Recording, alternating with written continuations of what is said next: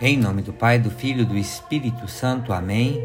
A graça de nosso Senhor Jesus Cristo, o amor do Pai e a comunhão do Espírito Santo estejam convosco.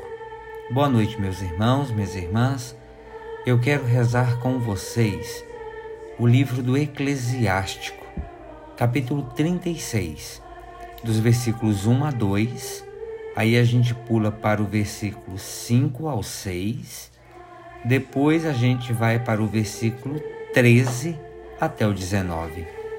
Leitura do livro do Eclesiástico.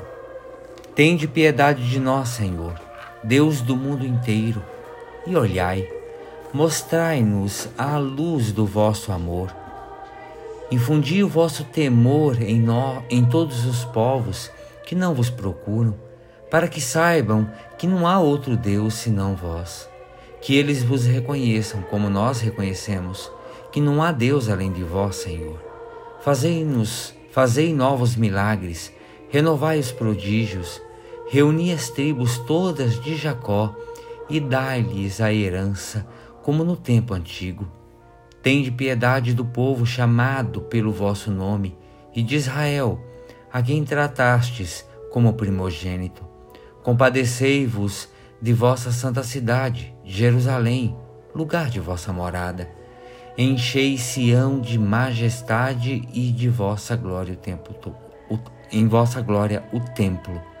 Dai testemunho daqueles que desde o início são vossas criaturas.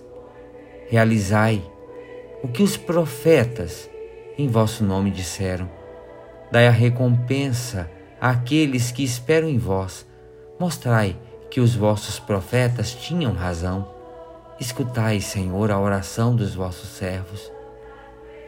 Pela sua benevolência, benevolência que tendes para com o vosso povo. Conduze-nos caminho da justiça e que o mundo inteiro reconheça que vós sois o Senhor, o Deus de todos os tempos. Palavra do Senhor, demos graças a Deus. Meus irmãos, minhas irmãs, o autor sagrado eleva uma bela oração a Deus em favor do seu povo, deste povo chamado Israel.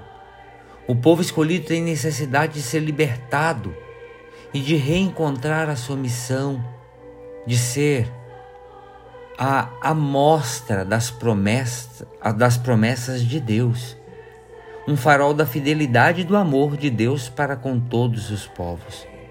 Israel foi muitas vezes fiel à sua missão, mas tantas outras vezes ele foi infiel, quebrou a aliança para com Deus.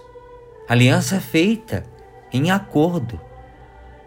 Assim, perdia, quando quebrava a aliança, um canal de ligação a Deus fonte da própria vida daquele povo. E vejam que a dramática experiência do exílio, que deitou por terra as suas esperanças, comprometendo a sua missão histórico e também teológico que revelava Deus entre os povos. Vejam, a partir daqui nós encontramos dois importantes pontos dessa leitura.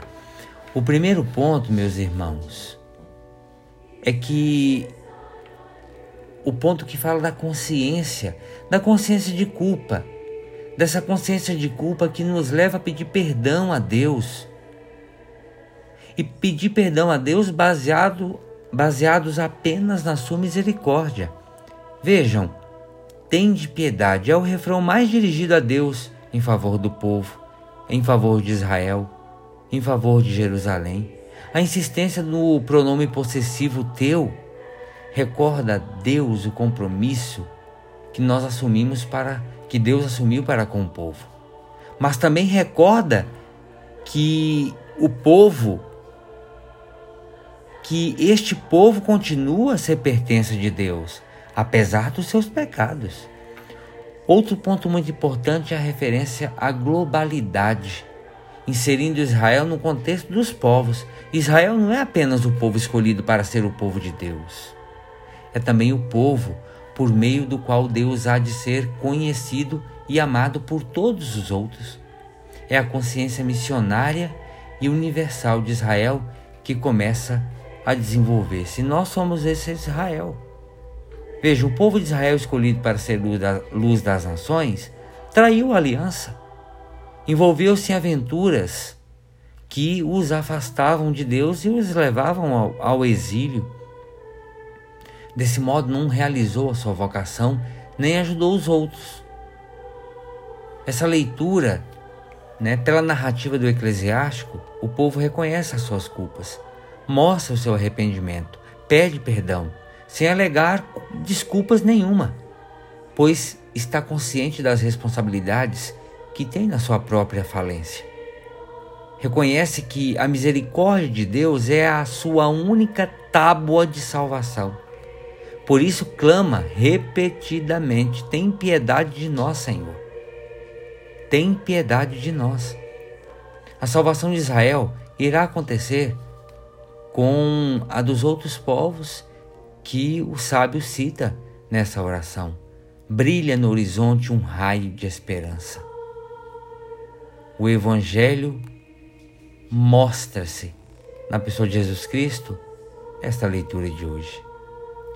Pai Santo, só tu tens poder de transformar o sofrimento em dom generoso de vida.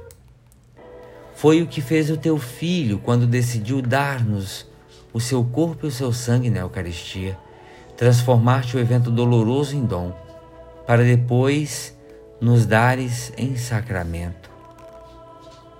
O sacramento, por sua vez, torna-nos capazes de transformar os próprios eventos, isto é, de acolher todos os acontecimentos da vida, mesmo quando são difíceis, e transformá-los em sacrifícios, sacrifícios generosos de união a ti, que foi morto e que ressuscitou. Graças à Eucaristia, essa força está em nós e o Espírito de Cristo move-nos a usá-la permanentemente na generosidade e na fidelidade. Que a nossa vida se torne Eucaristia, dom generoso e gratuito para a tua glória e bem dos nossos irmãos e irmãs, particularmente dos mais necessitados. Amém. Ave Maria, cheia de graça, o Senhor é convosco. Bendita sois vós entre as mulheres e bendito é o fruto do vosso ventre, Jesus.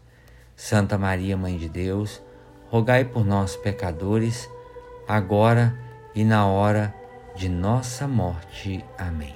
Pela intercessão da bem-aventurada Virgem Maria, do seu boníssimo esposo São José, desça sobre cada um de vós a bênção e a proteção que vem de Deus Todo-Poderoso, esse Deus Pai, Filho e Espírito Santo. Amém.